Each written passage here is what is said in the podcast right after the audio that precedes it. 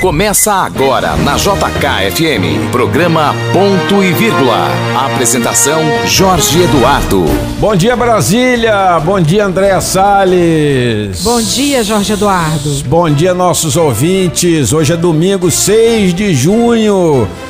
É, Meio do ano chegando, daqui a pouco, meu amigo, vai vir as contas aí do final do ano, tem que correr, o ano já chegou na metade. Esse ano parece que tá na metade, mas não sai do ponto, né? Continuamos na pandemia, né, André? Já tomou vacina? Não, e eu acho que a minha vez na fila nunca vai chegar, porque eu fui fazer um exame outro dia e o médico disse que eu não tenho nada, absolutamente nada. Sorte sua, eu já tomei a primeira picadinha da minha vacina. Espero que você, meu amigo, minha amiga, também consiga tomar a sua vacina, você que me ouve aqui nos 102,7 da JKFM. Hoje o programa Ponto e Vírgula tá com uma edição especial. Nós vamos trazer aqui primeiro o advogado Everardo Gueiros, que está liderando um movimento em prol da valorização da advocacia no Brasil e especialmente no Distrito Federal.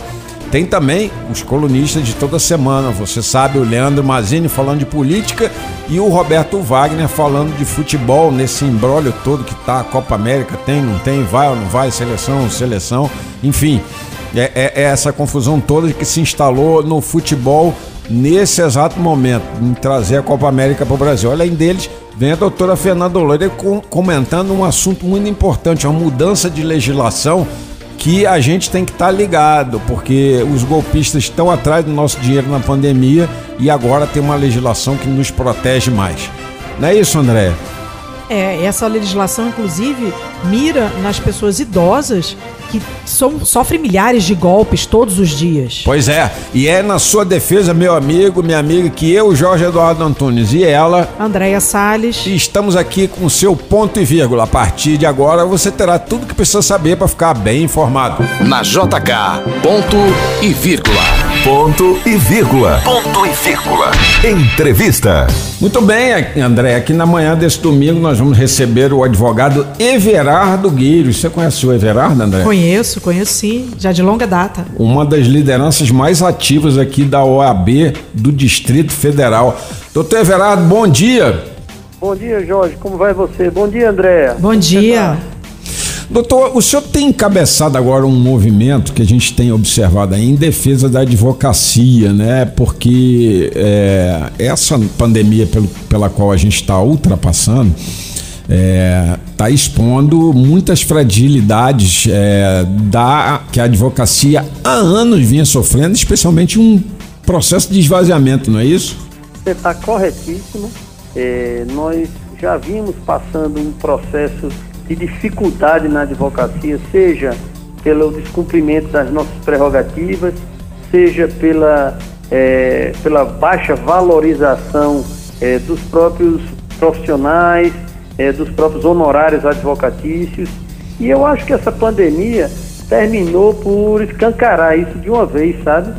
É, a gente vem sofrendo com mudanças radicais no modo é, de procedimento, no modus operandi, vamos dizer assim, do próprio Poder Judiciário. Uhum. E o Poder Judiciário não só frente à advocacia, mas é, de uma forma geral, frente às outras instituições, inclusive aos outros poderes, tem realmente se agigantado um pouco. Uhum. Tem lançado mão até de expedientes que eles é, é, é nominam de ativismo é, judicial para é, é, adentrar em matérias que me parece que não são as matérias próprias do judiciário, né?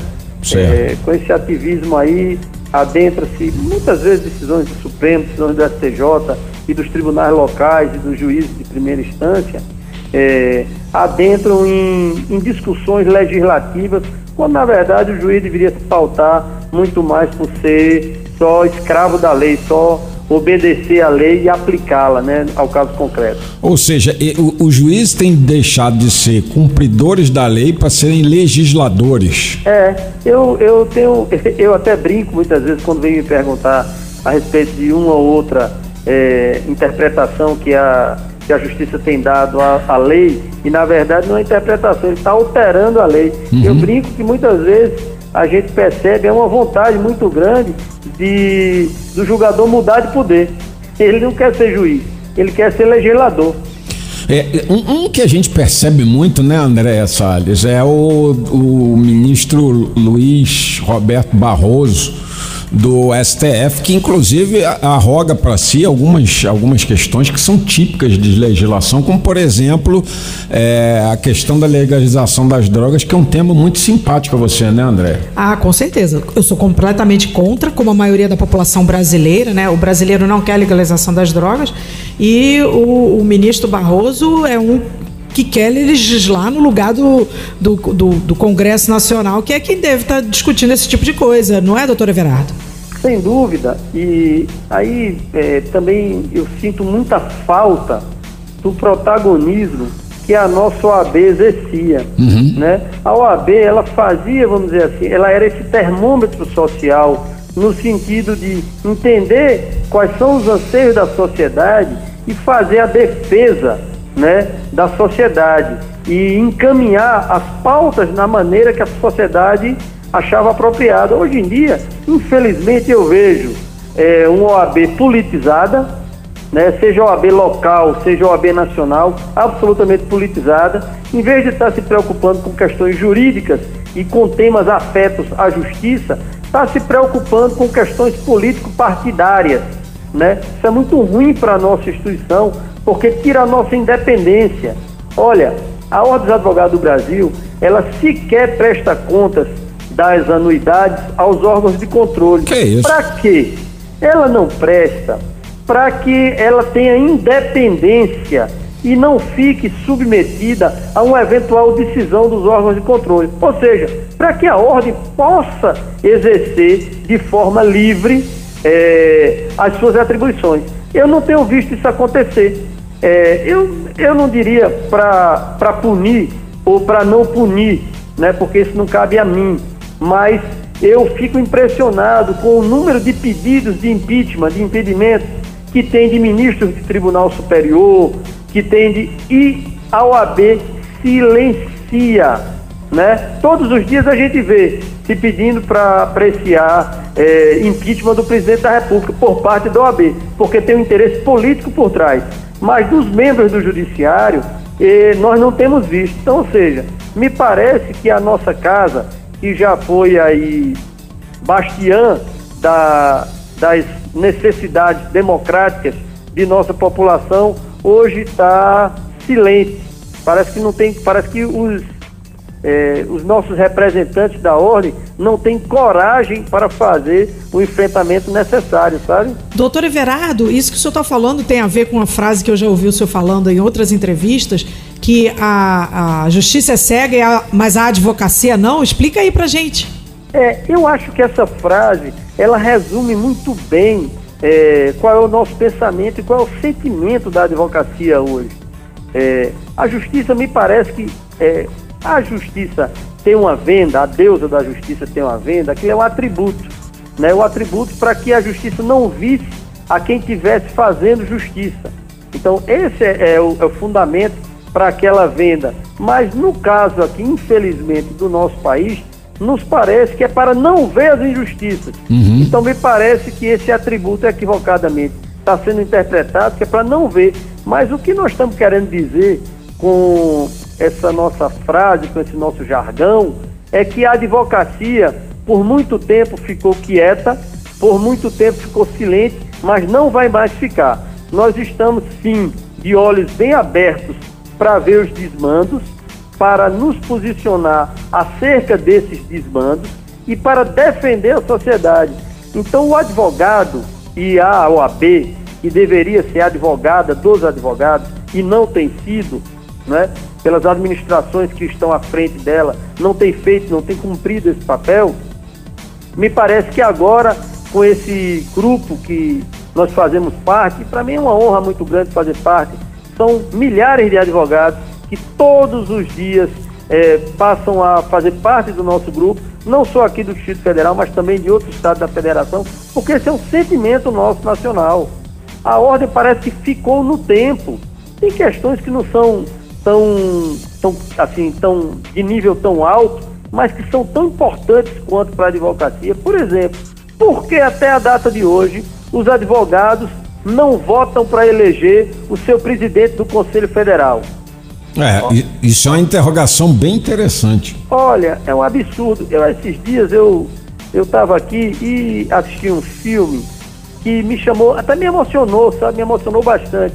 Que é Tancredo, a, a passagem. Uhum. E me emocionou porque eu vi o que os brasileiros lutaram para que nós tivéssemos eleições diretas.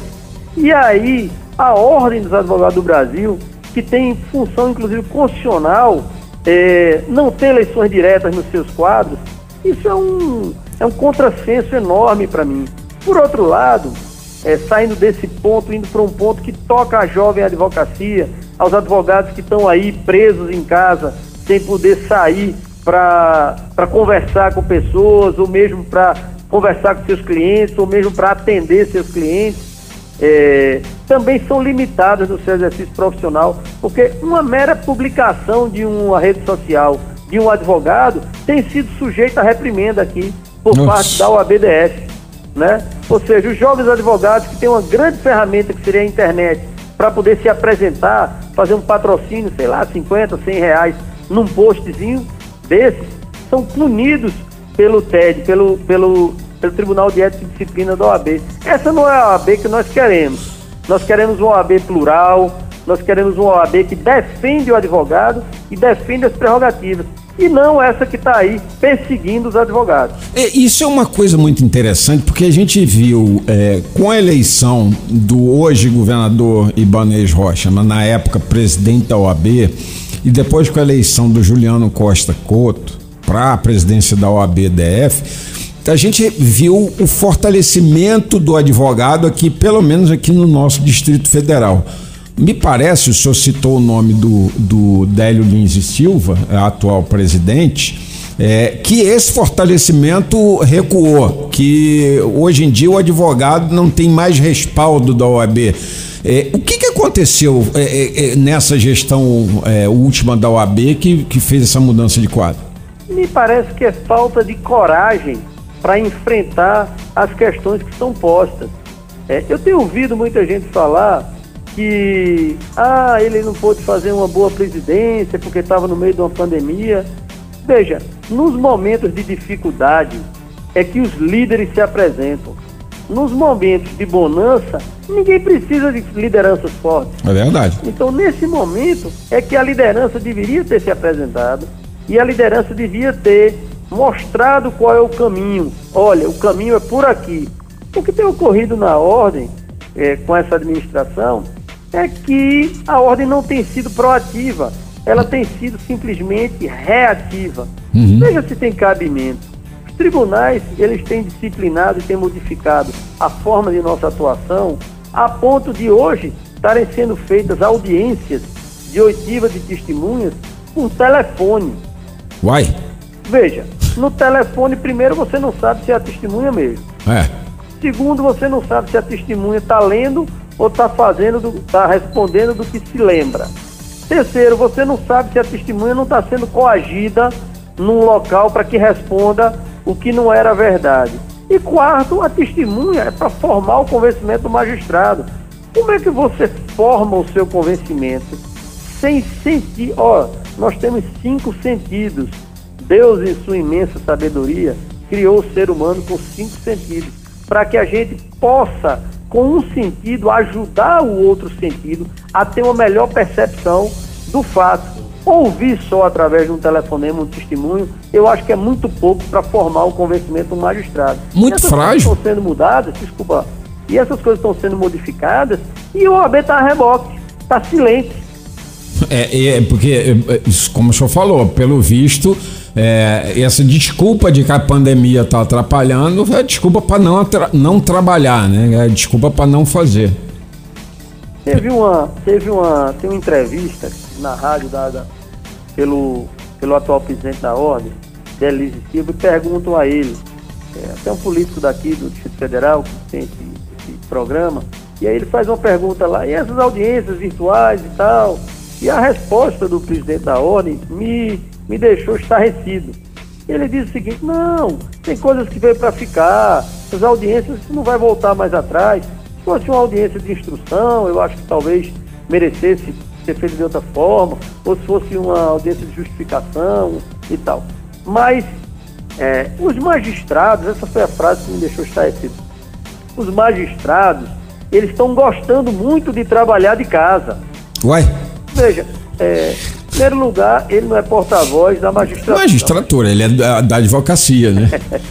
é, é, a magistratura tem os meios próprios para falar por ela, né? Uhum. Em segundo lugar, me parece que a magistratura é realmente um, um funcionário público pago é, pelo Estado, pago regiamente pelo Estado, dos maiores salários do nosso, da nossa República, para que ele preste a jurisdição da melhor forma, de forma competente e preste a jurisdição de forma justa. Uhum. Mas também é atribuição legal da magistratura estar à disposição para ouvir os advogados, para os advogados poderem, de parte a parte, colocar os interesses dos seus constituintes.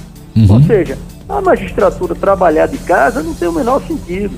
Outra coisa que me chama muita atenção, por exemplo, a administração do, do, do da Justiça Comum aqui, Uhum. é, no Distrito Federal, ela tem um orçamento de 2 bilhões de reais por ano. E esse orçamento de 2 bilhões é para, é, dentre outras coisas, pagar salário também. Sim. Mas é para manutenção dos prédios, é para é, é facilitar o acesso à justiça. Então, quando você começa a passar atribuições que são do Poder Judiciário para a advocacia, onerando a advocacia, e a OAB não se pronuncia a respeito disso, me parece que novamente nós estamos num, como é que se diz? Num, num barco sem timoneiro. Eu te explico. Uhum. O que é que eu digo que está sendo passado da. que seria obrigação do judiciário sendo passado para a advocacia? Por exemplo, antigamente você dava entrada numa petição e tinha um funcionário do Poder Judiciário para autuar esse processo. Autuar é furar e tal, colocar as páginas na ordem. Hoje em dia não. É obrigação da advocacia ficar autuando, porque é digital o processo. Então o advogado passa aqui para dar entrada numa ação, se tiver muito documento, ele vai passar uma tarde toda, talvez entrar pela noite ou madrugada, digitalizando documentos para poder dar entrada. Se um advogado, por equívoco, ele classificar erradamente um documento daquilo, uma procuração, ele classificar como outra coisa, o juiz vai e indefere a petição é, inicial. Ou seja, é uma atribuição que não era da advocacia, da advocacia foi passada para a advocacia e a advocacia e o jurisdicionado é punido se houver algum equívoco. Ora, um, ora. um outro exemplo, é, não era obrigação da advocacia antes ter que ter à disposição do cliente dele um computador para ele, um computador para o cliente, um computador para testemunha. Veja, isso tudo está onerando a advocacia, sem uma contrapartida do Estado. Sendo que esse orçamento que eu falei do Poder Judiciário já é para cobrir esse tipo de coisa. Hum. Então, o Poder Judiciário deveria sim providenciar os meios necessários para que a população possa ir buscar justiça junto ao Poder Judiciário. E o, tanto o Poder Judiciário não tem feito, como a própria administração do OAB também não tem feito. Nós temos salas de advogados aí que já deviam ser, ter sido transformadas em coworking para que os advogados menos favorecidos, os que mais precisam, pudessem ter um local para fazer suas audiências, para levar os seus clientes, para ouvir as suas testemunhas. Então, também me parece que a OAB não tomou conta desse. Essa administração da OAB não tomou conta dessas questões que eu estou te falando aqui. Tem um outro ponto de desequilíbrio que a gente pode observar, é, doutor Everardo Gueiros, que fala aqui ao programa Ponto e Vírgula, no 102,7 da JKFM, que é a questão dos é, honorários de sucumbência, né? A gente percebe é, muitas vezes que é, esses honorários de sucumbência parecem ser é, é, é, efeitos é, determinados pelo judiciário de propósito para empobrecer e humilhar a classe de advogados diante dos grandes salários que procuradores, promotores e juízes recebem. O, o, o senhor não acredita é, nesse tipo de ação? Parece às vezes proposital para deixar o advogado numa posição mais humilhante? Sim, me parece que é orquestrado não só a questão dos honorários, mas também outras atitudes de outros magistrados. Na questão dos honorários, nós tivemos embates durante anos para que nós pudéssemos disciplinar através da lei a forma correta de aplicação dos honorários sucumbenciais. E foi feito isso. No novo Código de Processo Civil, esse último que entrou em vigor, é, está lá disciplinado. Tem um dos artigos que fala textualmente que no caso de honorários de pouco valor ou ínfimos, o magistrado, de forma equitativa, poderia elevar os honorários advocatícios. Ponto. A lei diz assim, que se for ínfimo, pode aumentar. Vem o STJ, através de uma de suas turmas, dá uma interpretação a esse artigo dizendo, olha, se lá diz que forem ínfimos, nós podemos aumentar. Se forem exorbitantes, nós também podemos abaixar. Me parece que a lei não falou disso. A lei é muito clara, né? E aí vem novamente a magistratura dando interpretação extensiva a um artigo legal para prejudicar a advocacia. Mas eu te dou um outro exemplo, e é uma é uma, uma enquete que eu faço quando eu converso com meus colegas advogados. Eu tenho visto um empobrecimento terrível de nossa classe nessas nossas andanças aí. Uhum. Mas o enquete que eu faço é o seguinte: de 10 petições iniciais que você deu entrada, quantas é, o juiz mandou emendar? Eu tenho visto aí que a magistratura tem mandado emendar 80% das petições iniciais. Me parece em muitos dos casos, a grande maioria dos casos, sequer as petições são lidas. Porque ele manda você fazer um aditivo à petição inicial e aí você, oh, mas ele está pedindo item tal, mas está lá no parágrafo qual. Ah, está pedindo tal coisa, mas também já está lá. Então, isso me parece que é orquestrado também para diminuir o esforço e demonstrar que a advocacia não teria capacidade para cumprir o seu trabalho, para fazer o seu mistério. E, e eu te digo, hum. estando preenchidas as condições da ação e os pressupostos processuais, tem um brocado latino que diz dá-me os fatos que eu te direi o direito. Então, a justiça, em vez de mandar emendar inicial, deveria obrigatoriamente conhecer do processo e julgar e Sim. decidir. Isso, fica, vamos, vamos raciocinar. Imagina um, um cliente que chega para um advogado, contrata lá e paga mil reais, dois, três, cinco, dez, quinze, cem mil reais para o advogado fazer uma ação para ele, fazer uma petição inicial. O advogado passa lá 15 dias, estuda o processo, pede as provas, junta a documentação, explica o cliente, depois de 30 dias o advogado dá entrada nessa inicial. O primeiro despacho do juiz é emenda inicial. O que é que esse cliente vai pensar? É, é, é vai pensar que o advogado falhou no processo. Exatamente, e me dei mal, contratei um, um, um advogado, advogado errado que não é apto a cuidar dos meus, dos meus interesses. Então, na verdade, me parece que é orquestrado para desmoralizar a classe. E eu uhum. tão pouco tenho visto a OAB se pronunciar, a, a direção da OAB se pronunciar sobre esses fatos e cobrar responsabilidades do Poder Judiciário. Parece que nós estamos vivendo uma realidade e eles estão vivendo outra realidade. Eu não sei, acho que talvez vivendo no, no mundo mágico de Oz ou alguma coisa assim. A realidade da advocacia é terrível, empobrecimento latente. Nossos colegas participaram coitados, mas os jovens me parece que participaram de um estelionato com a multiplicação de faculdades de direito. Ó, só como dado, não é razoável ter mais advogados no Brasil que no resto do mundo.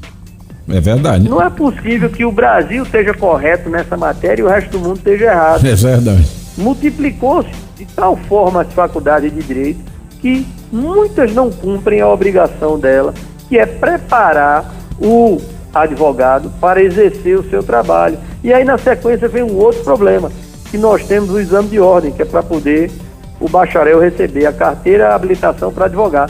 E muitos são contra o exame de ordem. Mas veja, o exame de ordem, ele não é um, não é um concurso público difícil. Ele é uma prova para que você demonstre a habilitação mínima para exercer a advocacia. Então, se o profissional não está conseguindo, talvez o profissional, coitado, tenha sofrido no, na universidade. Talvez a universidade não tenha cumprido o papel dela. E eu tão pouco tenho visto essa administração da OAB e cobrar das universidades a melhoria no ensino. Ou seja, a gente está diante de um desequilíbrio fatal para um dos pilares da democracia. Porque veja, meu amigo, minha amiga que está ouvindo a gente aqui no programa Ponto e Vírgula, é, além dos três poderes que nós temos, né, executivo, legislativo e judiciário, a gente precisa da advocacia em, em pleno exercício, porque quem nos defende, quem defende o cidadão comum, por exemplo, todo, todo domingo você ouve a doutora Fernanda aqui falando dos seus direitos como consumidor. Quem defende são advogados como a doutora Fernanda, como o doutor Everardo Gueiros. São esses profissionais que parecem estar sendo empobrecidos de propósito para que é, eles não tenham condições, para que eles é, é, sejam restringidos nos direitos de defesa. E a gente acaba tendo aí o que a população, inclusive, anda revoltada, né, André? é que é um judiciário cada vez mais superpoderoso, virou um poder acima de todos os poderes. E aí a gente, em contrapartida, olha pessoas como o senhor Felipe Santa Cruz, né, da OAB do Rio de Janeiro, é, e hoje presidente do, aliás, hoje presidente do Conselho é, Federal, usando muitas vezes o Conselho Federal como trampolim político, né, doutor Verardo? É, veja, quando eu falo do empobrecimento, é, realmente é o que você está falando aí. Me parece que tem um, um trabalho para tentar é, descredibilizar a advocacia perante a sociedade. Mas a sociedade não é boba, a sociedade não é tola, a sociedade sabe que para que haja justiça, ela tem que ter um profissional habilitado para fazer a defesa dos interesses dele, seja autor ou réu no processo. Porque você sabe, quem mais trabalha no processo é o advogado. É. De um lado ou do outro. Porque é o que, que, o advogado faz? Ele estuda o processo, conversa com a parte, é, elabora quesitos para, para as testemunhas, reúne as provas. Depois que ele faz isso tudo, ele entrega ao Poder Judiciário e diz, Judiciário, diga sim ou não a uhum. minha tese. É isso. O Judiciário está do outro lado para dizer, sua tese procede ou sua tese não procede. Os advogados é que estão trabalhando ali para fazer valer o direito das partes. Se você, se, se é, essa, vamos dizer assim, essa moda pega de que o advogado é dispensável, vai ser simplesmente o que o judiciário quer, sem o auxílio do advogado. Uhum. O advogado está ali para auxiliar a justiça, para que a melhor decisão seja dada, para que ao final do processo é, quem mais tenha direito saia de lá com o seu bem da vida. Entende? Uhum. Não pode haver em democracia nenhuma no mundo justiça sem uma advocacia forte. Agora, doutor Everardo. Realmente é um dos pilares para que se possa. É, um dos pilares que está fincado aí o Estado Democrático de Direito. Doutor Everardo, eu queria agora mudar um pouquinho do tema é, o senhor já foi secretário do governo ibanês, né? Eu queria saber por que, que o senhor não continuou nesse governo. Pai, foi uma honra muito grande para mim poder ter servido aqui ao Distrito Federal, que é a, a cidade que eu escolhi para morar, para ter filhos, para me casar. E foi a cidade que me deu é, tudo que eu tenho. Mas o mais importante que me deu, é, além dos amores da minha vida, que é minha esposa e minhas filhas, é, me deu oportunidade. Então, eu ser secretário de Estado no governo ibanês foi uma honra para mim, porque eu tentei devolver um pouco ao Distrito Federal tudo que o Distrito Federal fez por mim. E olha que eu fiquei esse tempo lá e espero ter cumprido o meu papel. A minha secretaria era uma secretaria técnica, né? Era uma secretaria meio. De forma que é, eu nunca licitei nada, eu nunca mexi com verba pública, eu nunca é, passe nenhum empenho. Essa não era a nossa função. A nossa função, tecnicamente, era, com criatividade, elaborar projetos que pudessem ser executados é, em parceria entre o público e o privado, sem utilização de recursos públicos. Então, era usar a criatividade para que a gente tirasse do pouco o máximo. E eu, quando saí da secretaria, eu já tinha deixado lá é, modelado mais de 20, modeladas mais de 20 PPPs. Ó, só em matéria de revitalização de praças na cidade, na, no Distrito Federal por um todo, nós temos mais de 100 praças já revitalizadas com um programa que eu inaugurei, uhum. que é o Adote uma Praça. Então, eu fui, fiquei um ano e, e, e vários meses lá como secretário de Estado. É, acho que me incumbi bem da minha obrigação e achei que era o momento de eu voltar para o meu primeiro amor, que é o meu escritório de advocacia. Eu sempre sonhei em ser advogado, eu desde criança sonhei em ser advogado e graças a Deus eu tenho é, conseguido exercer minha profissão e minha profissão tem sido um, um bálsamo na minha vida. Então eu fiquei lá, dei um pouco de minha contribuição e voltei para minha atividade, que é realmente o que eu gosto de fazer. O senhor falou aí do programa Adote um, uma Praça. Esse programa já deu, inclusive, outros outros é, ramos, né? Que é o Adote uma Escola ado e, e, e, agora está chegando Adote um Parque.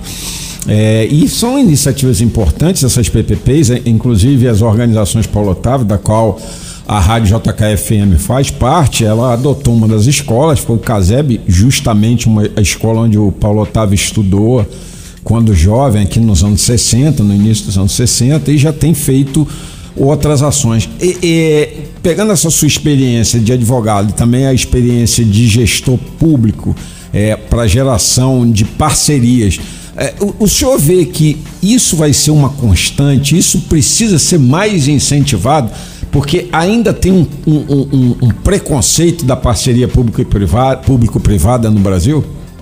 É, eu, eu sou entusiasta desse tema, né? E eu, você não tem ideia como você me deixa feliz é, me lembrando dessa parceria que o Paulo Otávio fez adotando essa escola, é, porque realmente esse é o empresariado responsável que nós precisamos no Brasil. Uhum. É justo que o empresariado tenha lucro da sua atividade empresarial, claro. mas demonstra é, realmente é, a, a, a, que veio o empresariado que se propõe a dispor de parte dos seus lucros para devolver um pouco à sociedade que, que tanto lhe ajuda. Então, realmente, eu sou entusiasta disso, eu acho que não tem outro caminho. O nosso, o nosso poder público, ele é um poder público muito engessado, além de engessado e, e esses projetos que a gente desenvolveu lá visavam muito desburocratizar uhum. é, a máquina pública, mas para além de engessada, a máquina pública ela está estrangulada, ela está é, já chegou no seu limite de possibilidade de gastos. Quase que toda a arrecadação que é feita pela máquina pública é para custeio. Uhum. Então você não tem possibilidade de investimento. Por isso que se fala tanto, as pessoas não entendem. Ah, privatizou, ah, vendeu o que era nosso. Não, se quando se privatiza, se privatiza porque o Estado não tem mais capacidade de investir. Uhum. E para que as coisas continuem andando e melhorando as prestações de serviço, há que se é, fazer investimentos. Uhum. Então, eu cito isso lá atrás, a privatização da, das telefônicas. É, eu que já sou, já sou mais passado na idade, é, eu me lembro muito de passar minha vida toda, eu ia no orelhão para poder falar. Nossa. Eu andava com a fichinha, parava no orelhão. Ô, vida difícil era essa. Arrumar um orelhão que funcionasse. Aí chegava no orelhão exatamente isso, estava quebrado, ou tinha sido arrancado o fone, isso. ou tinha sido depredado de alguma forma, ou o próprio. O outro engolia a ficha e não fazia a ligação. Exatamente, engolia a ficha e não fazia a ligação. Então, houve a privatização, foi passada para a iniciativa privada e hoje todo mundo fala do seu telefone celular. Aliás, no Brasil, em termos de, de população economicamente ativa, tem mais de um celular por pessoa. É. Então você, então, então é, quando eu digo que há que estimular a parceria público-privada, é para que os investimentos não parem. A gente precisa realmente investir em novas tecnologias, investir em coisas que vão voltar para a própria sociedade. E aí não tem outro, outro caminho a não ser fazer a parceria público-privada. Eu sou um entusiasta desse tema. Bom, o senhor que dirige esse movimento em prol da advocacia, o senhor pode, é, é voltando ao nosso assunto inicial, o senhor pode mostrar para a gente quais são as três principais bandeiras do movimento? Olha, é, eu citei já aqui algumas delas. Eu acho que a primordial para nós é, primeiro, a nossa representação. Veja, não é possível que nós precisemos, no ano de 2021, de uma terceira pessoa para me representar e para que diga quem deve ser o melhor presidente do Conselho Federal.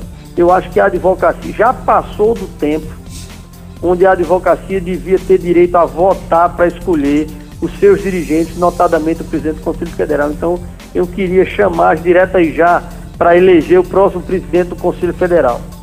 É, em segundo lugar, eu acho que é muito importante para nós essa bandeira das prerrogativas, porque sem o fortalecimento da advocacia e das prerrogativas dos advogados, que aliás são utilizadas pelos advogados, mas essas prerrogativas são da sociedade.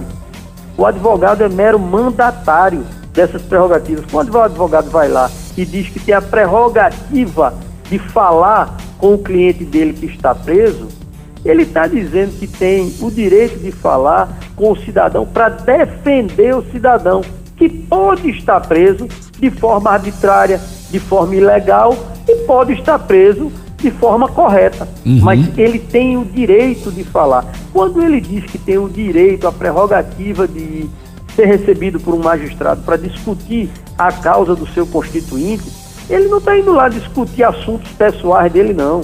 Ele está indo discutir assuntos de quem contratou ele, do cliente dele.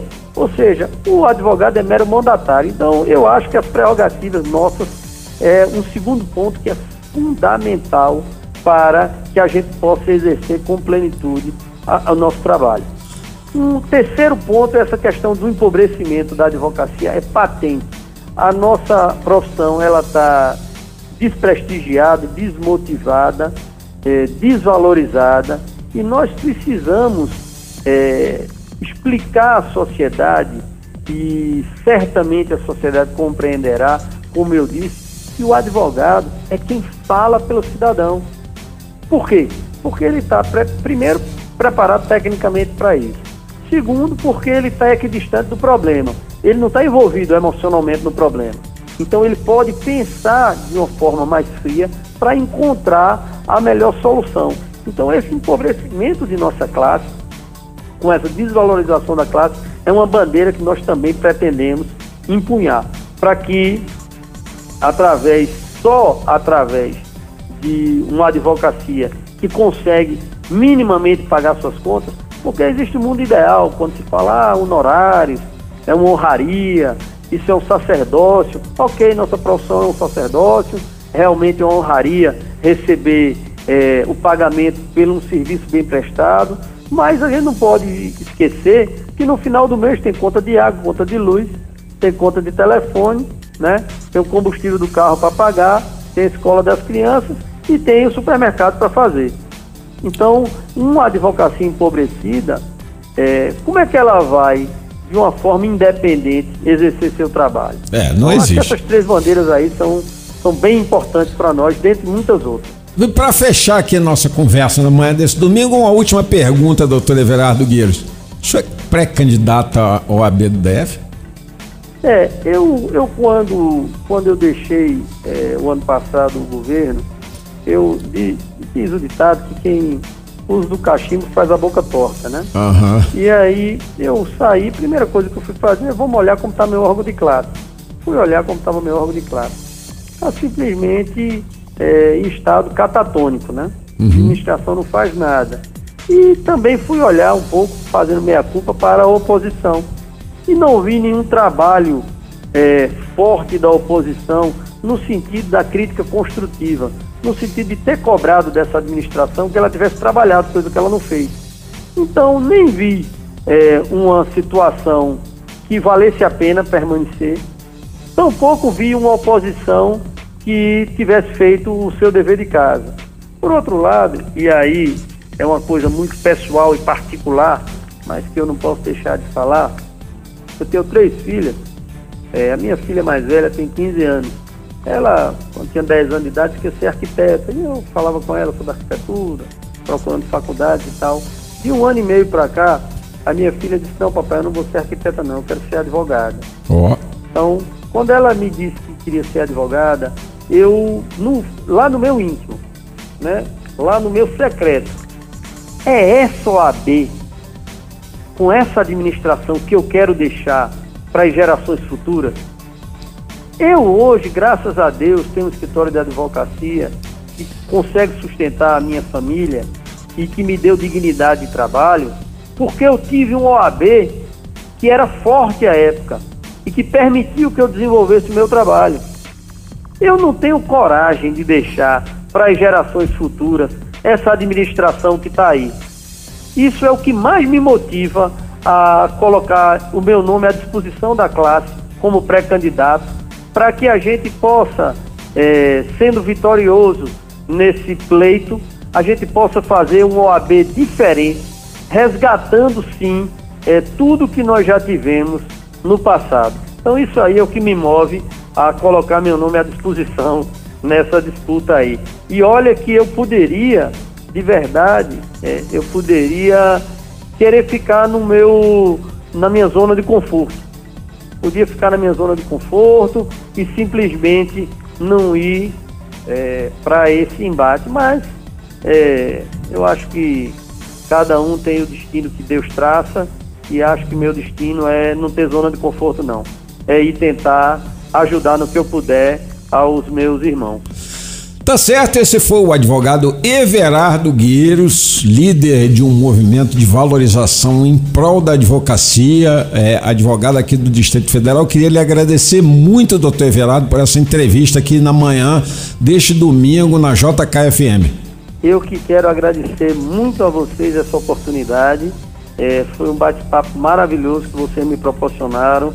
Eu vou ter um domingo mais feliz com a família Vou fazer agora as minhas orações e agradecer a meu bom Deus tudo que Ele tem nos dado. Viu? Muito obrigado e um bom início de semana para todos nós. Para o senhor também, e depois do doutor Everardo Gueiros, aqui na JKFM no 102,7. Quem chega é o nosso amigo Leandro Mazini. Na JK, ponto e vírgula. Ponto e vírgula. Ponto e vírgula. Para entender a notícia. Mazini, você sabe, é o líder, editor da coluna Esplanada, publicada por mais de 50 jornais, sites e portais do Brasil. Bom dia, Mazini. Olá, bom dia, Jorge Eduardo, meus colegas da JKFM. Bom dia especial ao ouvinte da Rádio JK em Brasília. Vamos ao assunto hoje, que é o governador de Pernambuco, Paulo Câmara. Até pouco tempo atrás, vamos falar até dias atrás, ainda discreto no cenário nacional. Mas apareceu num momento horrível para ele, justamente agora que ele é citado, entre aliados, como um dos potenciais vices na chapa presidencial de Lula da Silva na campanha presidencial do ano que vem. Paulo Câmara, quem é? Ele era o chefe de gabinete de Eduardo Campos, o todo-poderoso ex-governador, então governador de Pernambuco, que o alçou candidato como poste e que levou o governo de Pernambuco. Já está no segundo mandato e assumiu para si toda a responsabilidade né, da família Campos depois da morte do Eduardo naquele acidente aéreo. Paulo Câmara ainda não passou no teste na primeira crise pré-campanha de 2022 de exposição em vitrine nacional. Eu explico. As suas ações diante da truculência da polícia militar na manifestação contra o presidente Jair Bolsonaro lá no Recife no sábado passado, não neste, desagradaram diferentes entidades, políticos da oposição e até da sua base eleitoral. A despeito da marca de bom gestor local, visão na visão dos aliados, o episódio de crise na segurança pública mostrou o despreparo do governador caiu como uma bomba até entre amigos de Câmara ele avisar que não sabia do protesto de sábado passado diante de toda a mídia. Lembremos rapidamente o que aconteceu. Tiro, porrada e bomba lá no centro do Recife, dos manifestantes de esquerda ligados a partidos e centrais sindicais contra Bolsonaro. A PM, que tem o comandante em chefe maior, que é o governador, soltou tiro de borracha para todo lado. Um senhorzinho que passava pela região que não tinha nada a ver com o protesto levou um tiro no olho e perdeu uma das vistas. Uma vereadora petista deu carteirada querendo passar numa ponte que estava interditada pela PM e levou spray de pimenta na cara. Isso só para contar alguns detalhes aí. O que era para ser então um ato anti-Bolsonaro respingou direto no governador Paulo Câmara, que é do PSB, Partido Socialista Brasileiro. Agora ele também é chamado de truculento, autoritário e negligente. E o PSB se calou. O Comando Nacional da Legenda, aliás, fica no Recife. Eles correm para limpar discretamente a imagem do governador, mas sem sucesso. Nenhum aliado, Jorge, repito, nenhum aliado político do PSB, sendo do PDT, PT, nem o prefeito João Campos, o filho do falecido Eduardo, abriu a boca para uma palavra de apoio a, ao governador, né, Paulo Câmara. E todos culpam quem? A PM, claro. Agora sim, mal o governador resolve essa encrenca da Polícia Militar com os movimentos de esquerda e Pernambuco se vê diante de outra manifestação, talvez um outro problema e desafio para o governador Paulo Câmara. É que movimentos sociais e centrais sindicais marcaram novas manifestações em todo o país, inclusive no Recife e em outras cidades de Pernambuco, pelo impeachment do presidente Jair Bolsonaro. Será no próximo dia 19. Essa turma aí é forte na capital. A conferir o que vai acontecer e segue a novela da vida real. Bom dia a todos, até o próximo domingo. Um grande abraço. Tá certo, esse foi Leandro Mazini, nosso colunista fera, craque. Depois do craque Leandro Mazini chega o craque Roberto Wagner. Na JK, ponto e vírgula. O Robertinho, André, essa semana tem que responder um negócio aí pra gente. Afinal, Copa América vai ter, não vai ter? Que polêmica é essa, hein, Robertinho? Bom dia. Muito bom dia, bom dia, bom dia, Jorge André, amigos ouvintes da Rádio JKFM, meu povo, minha pova, meu galera, minha galera, minha nação, minha galáxia inteira ligada aqui no 102.7 nessa manhã de domingo. Veio para falar de futebol, para falar de polêmica, para falar que de palpite eu tô pior do que o carro do Rubim de Ré. Ave Maria, Jorge. Mas vamos lá, olha. Primeiramente, eu gostaria de falar de Copa América, essa competição que deu muito o que falar aí ao longo da semana. Tem Copa América no Brasil, não tem Copa América no Brasil. Muita polêmica, jogos previstos aqui para Brasília, todos sem público e a competição que nem começou ainda ou será que ela nem irá começar, né, amigos? porque as polêmicas continuam. Falaram muito em saída do Tite, falaram muito em boicote dos jogadores e são cenas aí para os próximos capítulos. Essa semana promete muito em relação a isso. Mas venho falar de coisas que são concretas. Coisas concretas são Campeonato Brasileiro, rodada, a segunda rodada do Campeonato Brasileiro. Será que nós vamos ter outra rodada daquela cheia de surpresa? cheia de novidade e zebra, Jorge e amigos ouvintes. Porque vocês lembram, se você pegasse a tabela ali na primeira rodada, você tinha um, um G4 com Bragantino, Bahia, Ceará e Fortaleza. Foi a primeira rodada do Campeonato Brasileiro. Quem pegasse até se confundia ali. Será que isso é a Série A do Campeonato Brasileiro? Mas sim, era a Série A e por isso, por conta dessas zebras, eu errei acho que quase todos os meus palpites. Quem lembrou aí na semana passada, eu falei que o Atlético ia vencer, falei que o Inter ia vencer, falei que o Palmeiras ia ganhar e deu tudo errado com meus palpites e isso é o bom do Campeonato Brasileiro. Ele te surpreende dia após dia, rodada após rodada. E não diferente do que pode ser, Vamos a esse domingão com seis jogos do Campeonato Brasileiro. Também vale ressaltar, né? Data FIFA, o Brasil em plena campanha para chegar à Copa do Mundo. O Campeonato Brasileiro não para. É o único campeonato do mundo que continua. Tenha jogo da seleção, não tenha, ele continua. Por isso, hoje nós temos seis jogos, começando daqui a pouquinho com Fluminense e Cuiabá.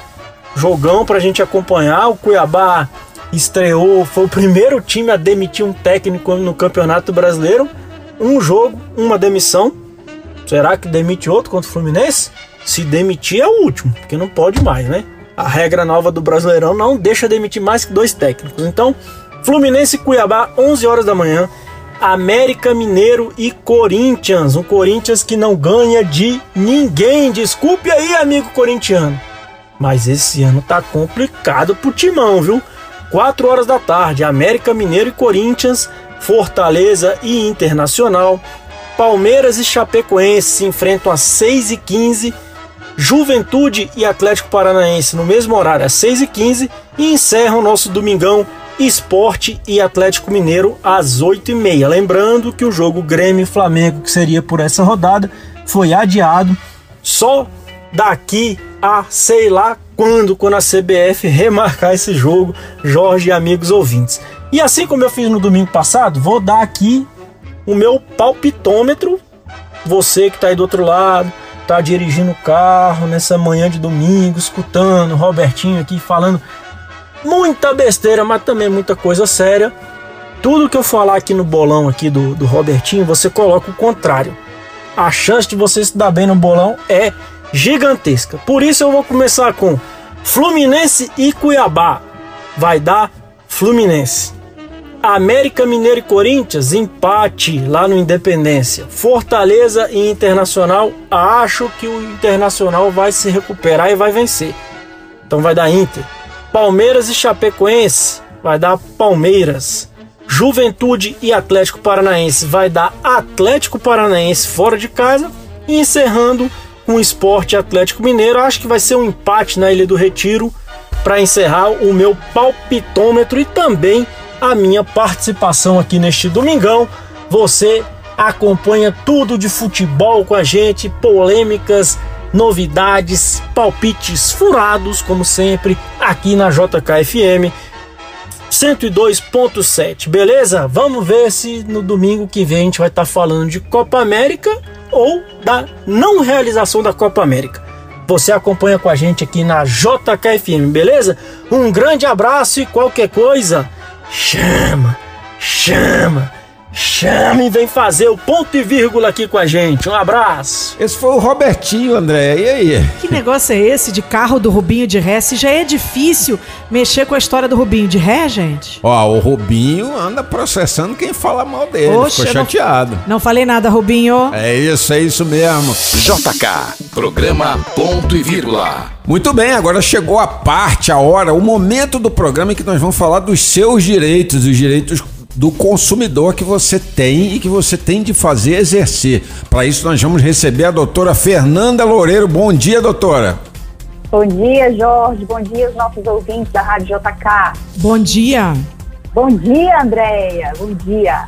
Doutora, o que a gente tem observado ultimamente é que a pandemia, que ainda está muito descontrolada no Brasil, tem puxado também um, um, um, outro quadro, né? Os crimes digitais, né? Eles têm sido cada vez mais comuns na vida do brasileiro, né? Segundo a, Febraban, as tentativas de fraude eletrônica só nos dois primeiros, primeiros meses de desse ano, janeiro e fevereiro, cresceram 340% em relação aos golpes em que criminosos se é, passam por agentes bancários e 100% naqueles ataques nas suas senhas, né? Isso na comparação também com janeiro e fevereiro de 2020.